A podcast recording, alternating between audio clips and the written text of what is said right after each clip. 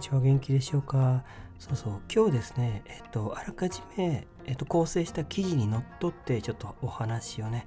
えっとしていきますね。で今回の、えっと、今日の放送、まあ、結構かなり重要だと思うので、まあ、もしよかったらもう何回かね、えっと、繰り返し聞いてもらっても全然いいんじゃないかなと思います。でなんでそんなことかっていうとえっと、僕の創設したこの音楽団体、東京モーダルミュージックラボっていうんですけど、このモーダルミュージックのモーダルって、なんかよくあの、え、なんすかこれみたいな、なんかこう、例えばこうぜ、なんか税務署とかにこう行く行くと、よくなんか、えっと、モダルですか、モデルですかみたいな感じで、えっと、なんかこの言葉がね、日本語に全然浸透してないんですけど、まあ、日本語に置き換えてもいいんですけど、なんか下手に置き換えちゃうと、なんかこう言葉の意味がななんかまたなんか違う違うまたなんかややこしくなっちゃうかなと思ってこのモーダルって言葉そのまま使ってますのでこれすごい重要な、えっと、考え方、えっと、言葉の意味があるので特にあのレッスンをまあ、すでに受けておられる方もしくはこれからレッスンを受けようかなと思っておられる方はこの、えっと、私のとことかももしくは僕のとこじゃなくてあの例えばこの民族音楽とかの民族楽器とかの、まあ、例えば別にインド音楽とかでも全然いいと思うんですけど、まあ、アラブ音楽とかでも全然いいと思うんですけど、まあ、このモーダルの考え方が分かってると分かってないじゃあもう全然これ運転の差っていうかまあこれ知って理解するとあこれを知ってレッスンとかすると、まあ、すごいこうスムーズなんですね。でなんか本当申し訳なかったんですけど僕の中でこれなんか当たり前みたいな思ってたんですけどまあすいません。でもあのほとんどの方って実はこの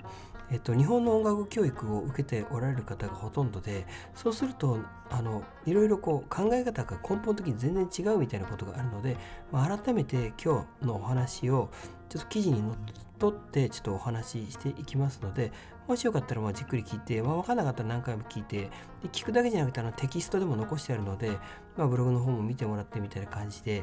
うん、あのやっていくとねすごいあのかなりこの、まあ、有料級っていうかねためになると思いますのでそうですね、ぜひ聞いてください。なんか今までの価値観と結構違うことを言ったりするんですけど、別にそんな難しいこと言わないので、よかったら聞いてください。見てください。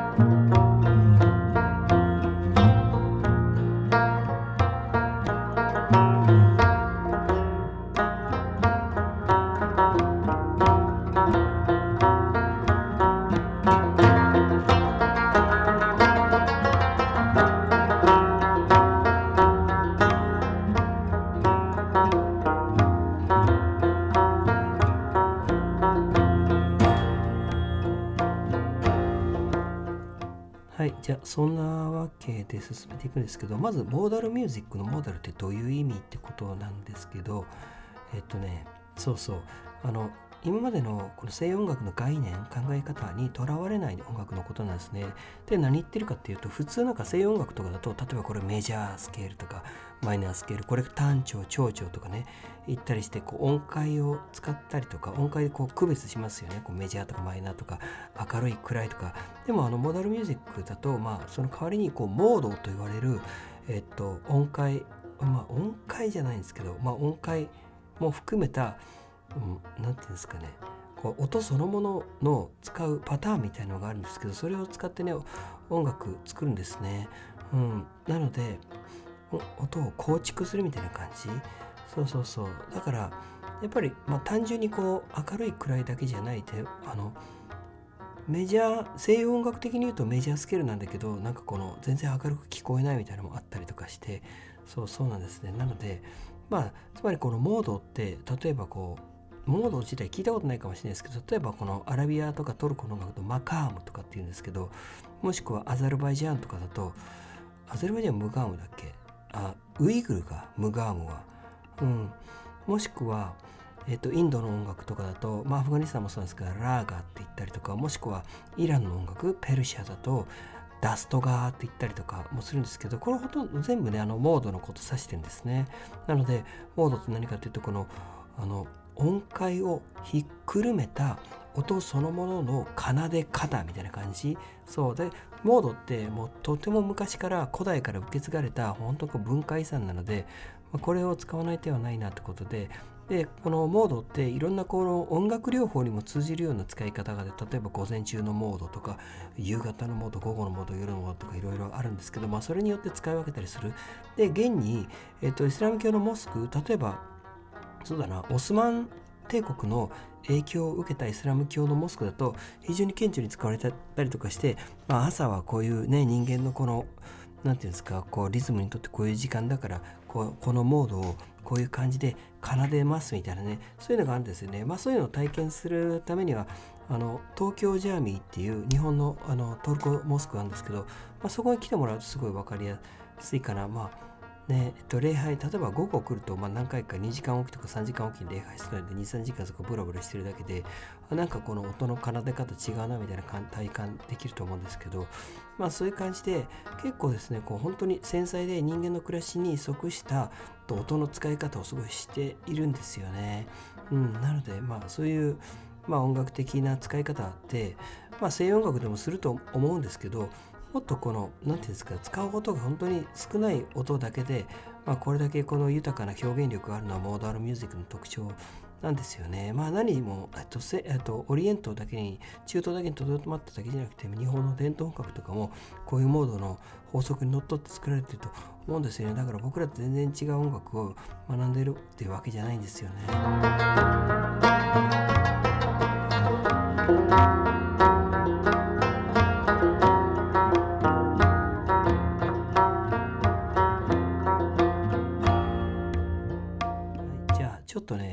と喋り続けてきたんですけどここで、えっと、モーダルミュージックの3つのメリットについてお話ししますね。まず1つ目なんですけど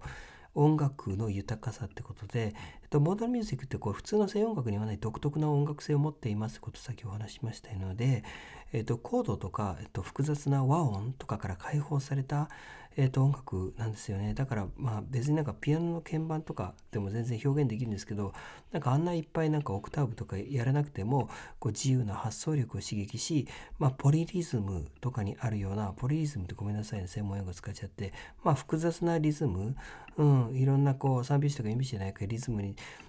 をなんかこう躍動的なリズムプラス、えっと、微分音マイクロトーンこうピアノの音階でこう1個ずつ半音ずつ区切られちゃったりするじゃないですか、まあ、それだけじゃなくてもっとこの繊細で微細なマイクロトーン微分音に代表されるような微細な音楽性を表現できますってことでまあそうだからこうピアノとかギターでね、まあ、曲弾いて譜面見たら弾けるけど自由にやっていいよみたいなこういう雰囲気でやってみてって言われるとえー、何したらいいか分かんないみたいな感じそんな状況がそんな状態がモード音楽の法則性を学ぶことでもう本当にね簡単にシンプルに解消されます。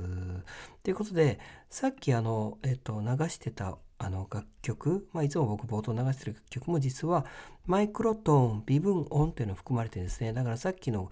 えーと、流してたこの楽曲はアフガニスタンのヘラートっていうところの楽曲なんですけど、まあ、これを表現するには、まあ、ピアノじゃもちろんできない、うん。まあ、ギターでももちろんできない。バイオリンだったらできるかな、まあ、このフレットとかがねこの、まあ、制約しちゃってねできないんですよね。こう和音に特化した音、うん音楽だとできないんですけど、まあ、そうじゃない楽器だからだったらできるよみたいな。感じなんですね。じゃあ2つ目いってみましょう。2つ目は、ジャムセッションにおける自由度の高さってことで、モーダルミュージックって基本的に、まあ簡単なね、こう自由なジャムセッションをめちゃくちゃ簡単に楽しむことができますね。譜面を見ないでアイコンタクトだけで気持ちよく音を、本当にこう音そのものを心ゆくまで味わいながら、えっと、演奏できるようになるんですね。なので、まあ、譜面にとらわれないで、あの3つか4つの音だけでもうもうすごい簡単な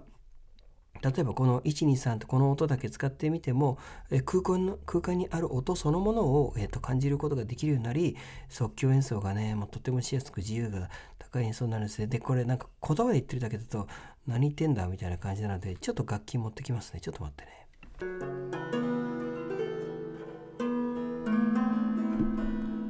はいじゃあちょっとね、えっと、楽器持ってきたんでちょっと楽器弾きながら、うん、で昨日のモードと違ってちょっと朝のモードやろうか。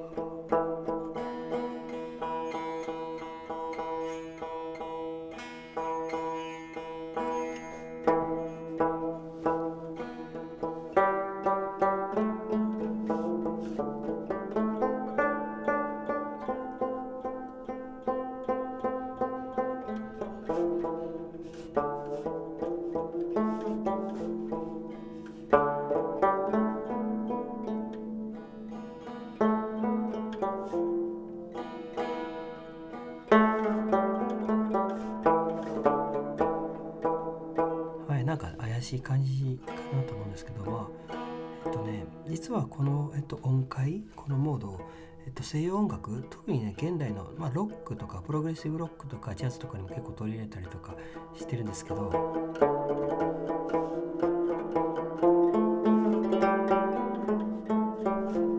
説明すると、えっと、これが根っこの音？これがドだと仮定しましょう。ドまあアフガニスタンとかのことサーって言うんですけど。1度1度ですよねだから1度2度3度4度5度6度7度でまた1度これオクターブ1度7度6度5度4度あ3度2度1度で例えばそうだなロックの曲とかだとまあ知ってるか分かんないですけどとプログレッシブロックでピンク・フロイドっていう、えっと、バンドがあったんですけど、まあ、結構アーティスティックな表現するバンドだったんですけどその中でも、えっと、この、えっと、音階に即した似てる、えっと、西洋音楽のモードだとフリジアンっていうんですけどちなみにフリジアンのフリギアフリジアンって、えっと、フリギアっていうとかつてアナトリア半島に紀元前にあった実際にあったえっと、地域を指すんですね。うん、なので、まあ、その地域で親しまれた音階みたいな感じ。でフリギアフリギア人の音階。フリギア人のモード。だからフリジアンって言うんですけど。でこれって結構あのアフガニスタンのモードにも非常に多く取られて例えば一番有名ななんか民謡で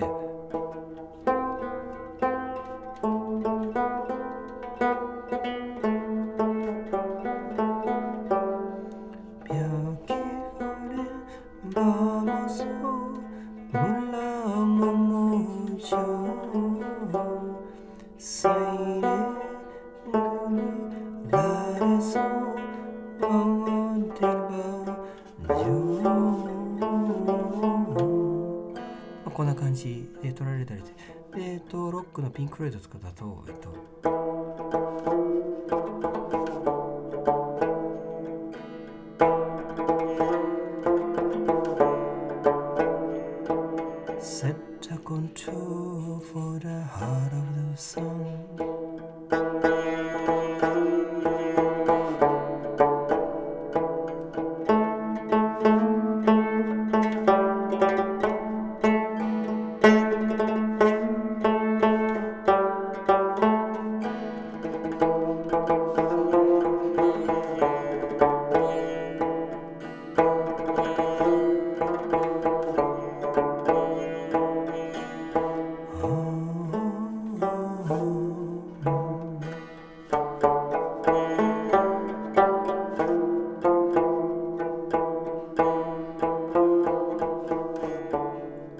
そうこういうね怪しいモードがあるんですけどあの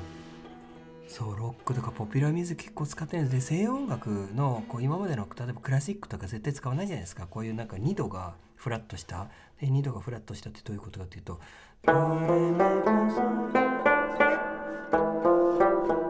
そうこれをまああえて避けてきたみたいな、ね、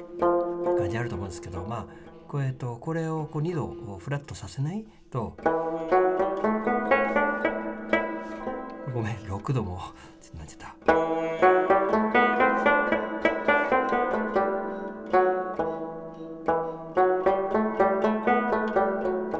これナチュラルマイナー？普通のマイナー？2度フラットさせると。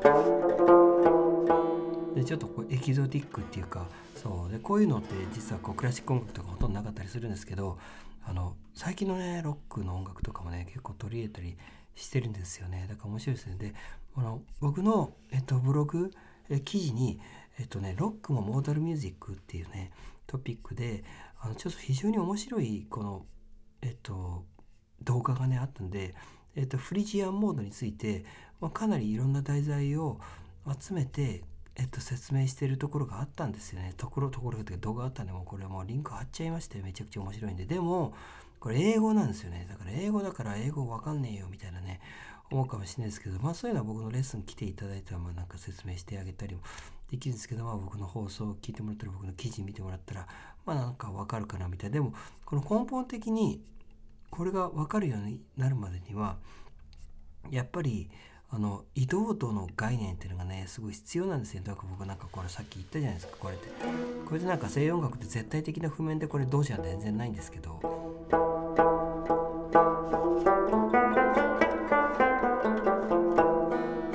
そうでもこれがどうだと認識してこれが根っこの音だと認識することこれがめちゃくちゃ大事なんですね。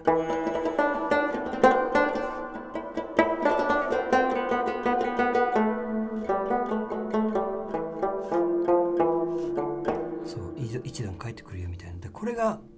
今までの僕らが受けてきた音楽教育には全然ない概念なんですよね。これを、えっと、取り入れることによって本当に自由な音階できるんです。だから3つ目の特徴として、まあ、単線率ならではの優位性ってことなんですけどモーダルミュージックってこう単線率一つのシンプルなメロディーだから本当にこう何ていうんですかね譜面に書いちゃうともうこれだけ。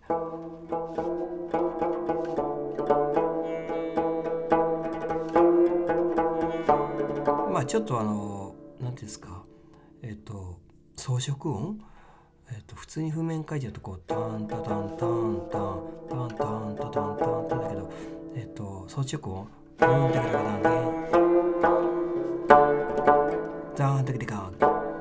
ダンタキタカ。まあこういうえっと音階？こういうなんていうの表現方法？こうなんかスライドしたりまあ、そういうのはあるんですけど、まあ、基本的に、えっと、単線率シンプルなメロディーが基軸基準なので、まあ、音楽理論よりなああの西音楽理論、まあ、音楽理論において何て言うんですかこの、まあ、すごいねいろんなリズムパターンさっきも言ったんですけど使うことができるんですよね。うん、なので、まあ、この法則を一度もらえばあのあらゆる楽器に応用できるようになりますね。なので僕のえっと、前の録音とかだと、まあ、いろんな楽器やってるんですけど、これってなんか別になんかなんかその難しいことじゃなくて、使ってる音が全然なんか、あんま種類少ないから、まあ、どんな楽器でもできる。例えば、えっと、風の谷のナウシカの僕の録音でもこのフリジアンっていうモードを使ってるんですけど、バイラミので即興してるんですけど、例えば、えっと、普通の音楽、普通の、うんと、ナウシカのメロディー、ナウシカのオープニングメロディー？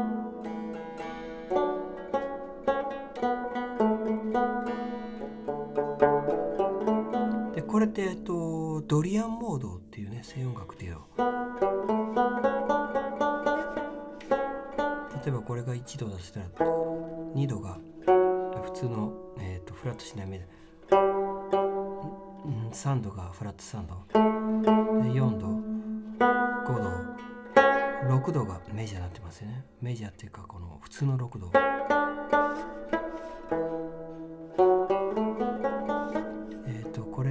えばそうだドリアンモードでえっと夢なれた「Are you going to」ですね。ちょっと僕の、えっと、喉には高いんですけど「」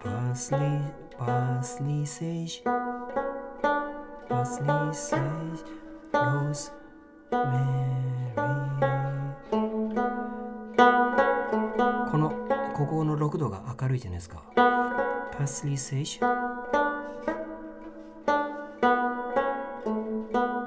parsley sage ここのフラットしてない6度ですよね。だから何言ってるかというと1度とか6度とか5度とか言ってるじゃないですか。つまり1度って移動度の考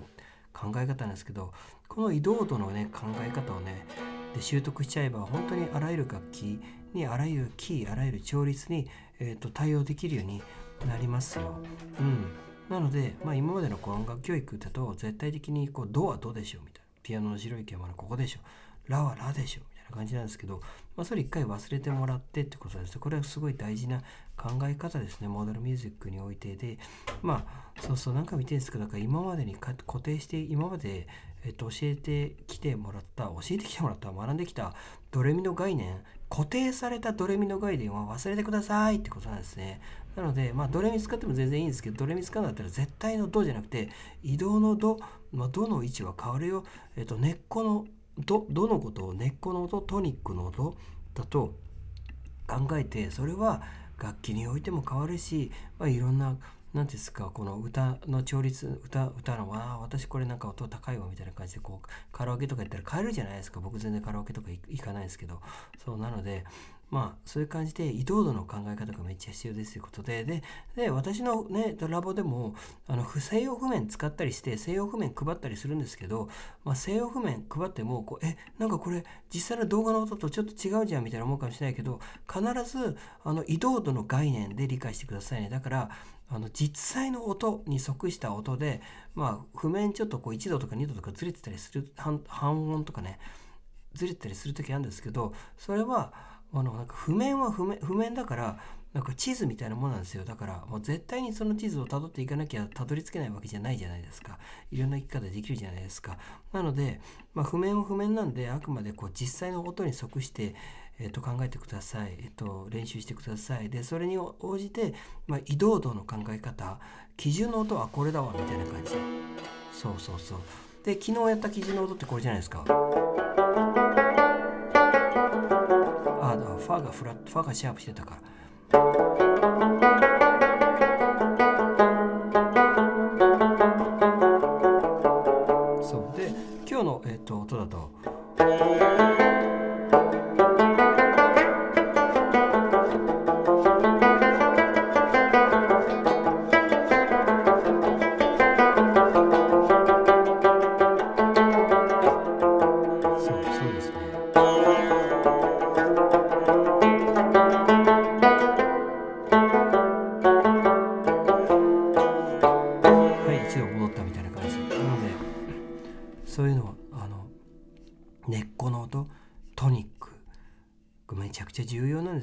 自由に演奏できるってことは、まあ、トニック根っこが分かってくるんですね。例えばなんかあの北極星ってあるじゃないですか。えっ、と例えばなんかほら科学技術がそんなに発達してない時代もえっ、と例えば真っ暗なね海ってなんかこのえっ、と目印なくなっちゃうじゃないですか。あのあの陸地が見えなくなるとうわどこ行ったらいいか分かんねえみたいになるじゃないですか。でも昔の人ってなんでそうやって後悔できたかっていうと、えっと、北極星がね分かったからじゃないですか。北極星って動かない星ですよね。そうなのでなんかこの今思い出しちゃった。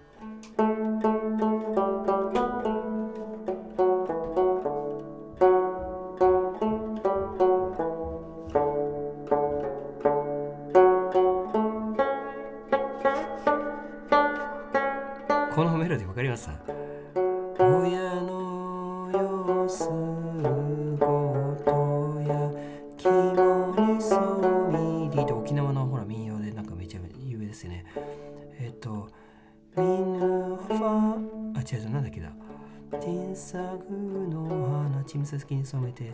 親の優勢はと宝のでこれでこの楽曲何が言いたいかというとミミヌファボス見合ってミルファ星を見合ってたら人生で迷うことないよみたいな感じ。だからなんかなんだっけ親のここの教訓は、えっと、こう心に留めておけみたいな感じで見る顔してこれ北極星なんですけどだから北極星って北極星なんですよねトニックってねうん。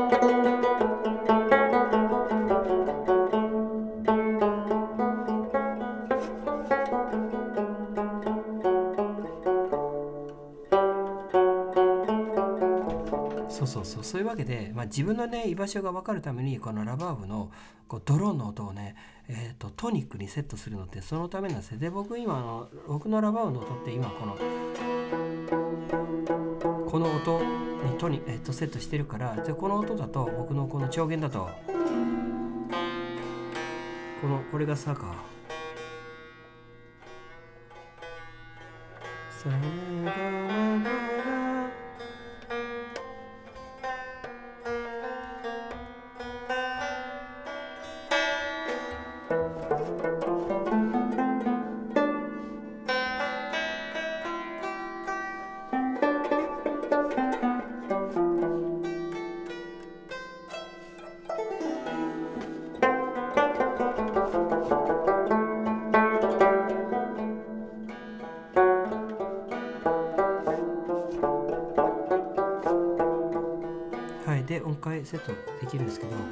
って本当素晴らしい楽器でなんでかっていうとドローン弦をトニックにセットする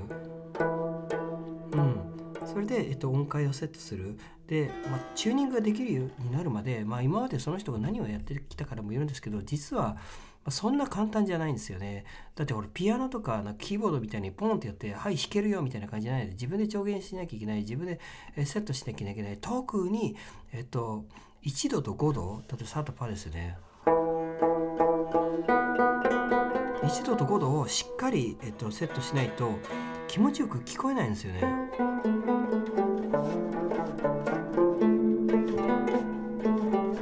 そうでまあみんなよくやってるこのバイラミからメジャースケールもやろうかなみたいな感じでパシッてこうセットしする場合もやっぱりこうメジャースケールも1度と5度を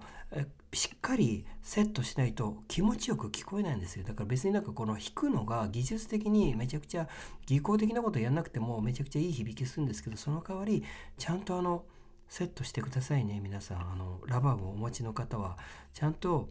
1度と5度特に一度とこのピタゴラスが言ったじゃないですか。あの古代にピタゴラスの定理ってありますよね。でピタゴラスって数学者だけじゃなくて音楽的な研究もしてて人間の耳に普遍的に美しく響く、えっと、音は1度と5度が重なった時非常に美しく響くんだってことをまあその人が発見したか分かんないですけどまあそうやってピタゴラス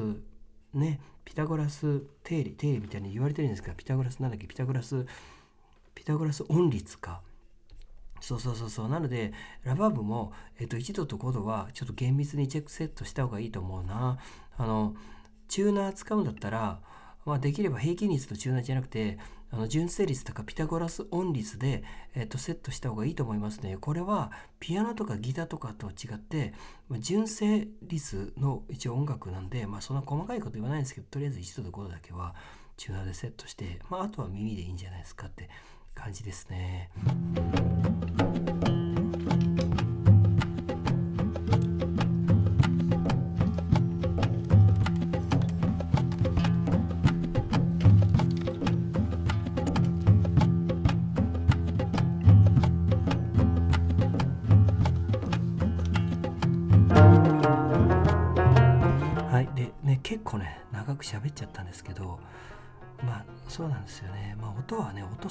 だから言葉で理解するってなかなかねまあ難しい側面あると思うんですけど、まあ、実際に弾いてみればうん。実際に弾いて体に叩き込むそれしかないんですよね。結局、うん、そうそうそう、まあ、そんな感じで、まあ、ずっと喋ってきたんですけどまあ移動度の考え方がまあおさらいする移動度の考え方が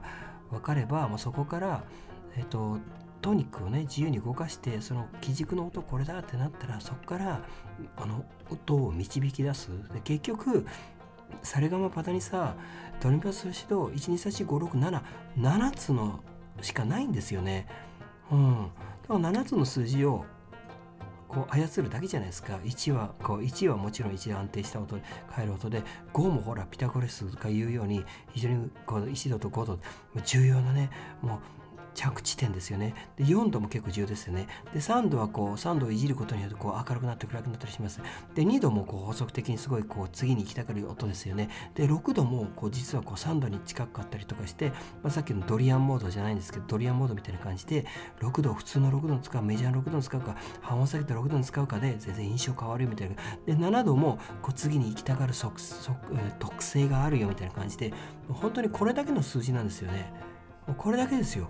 簡単じゃないですか。123456この7つの数字の特性キャラクタリスティックキャラクターキャラクターを理解する体に叩き込むそれだけですよね。でも1位はこう移動するから、まあ、そんな感じで、まあ、それだけなんですけどもうそれだけなんですよ。結構簡単ですよね。本当に。なんか難しいなんか数学例えば微分積分とかなんかこのルートなんとかとかそんな別にいらないんですよ。1位から7までの特性をもう理解するだけなんですよ。わ簡単だわこれ。そう簡単ですよ。そうそうそうそう。そういう感じで、まあ、あとはこうレッスン来ていただいて、まあ、体験していただいてからして今あの無料体験レッスンもやってますのでぜひぜひねあのどんな楽器でもね OK なんです。大丈夫なんですよ。来ていただいてそうそれでまあ音を楽しむっていうかね別になんかこうすっげえ上手くなる必要ないんですけど音の本質を理解して音の響きを感じることこれはめちゃ大事ですよね。だから別になんか100曲やってもなんかあんま意味ねえなみたいな感じで思うんですけどだってほらすげえいっぱい曲弾けるけどさっきも言ったけど全然なんかこうなんかパッとこうじゃあ適当にやってみてみたいな感じでやるとできねえみたいなあるじゃないですか。それって移動度の考え方がね分かってないからなんですよ。僕らがその教育を受けてなかったからなんですよ。でも大丈夫ですよ。あの私のこと教えますから。問題ない。大丈夫です。そうそうそうそう。そういう感じでもっと自由な音楽できるようになりますから大丈夫です。というわけで今日ちょっと熱くねお話ししてしまったんですけどごめんなさい。でもとっても重要な考え方なんでこれあのそうそう。もう日本の教育がねこうミスしてるねところなんでちょっとねお話ししてきました。というわけでありがとうございました。次もよろしくお願いします。失礼します。さよなら。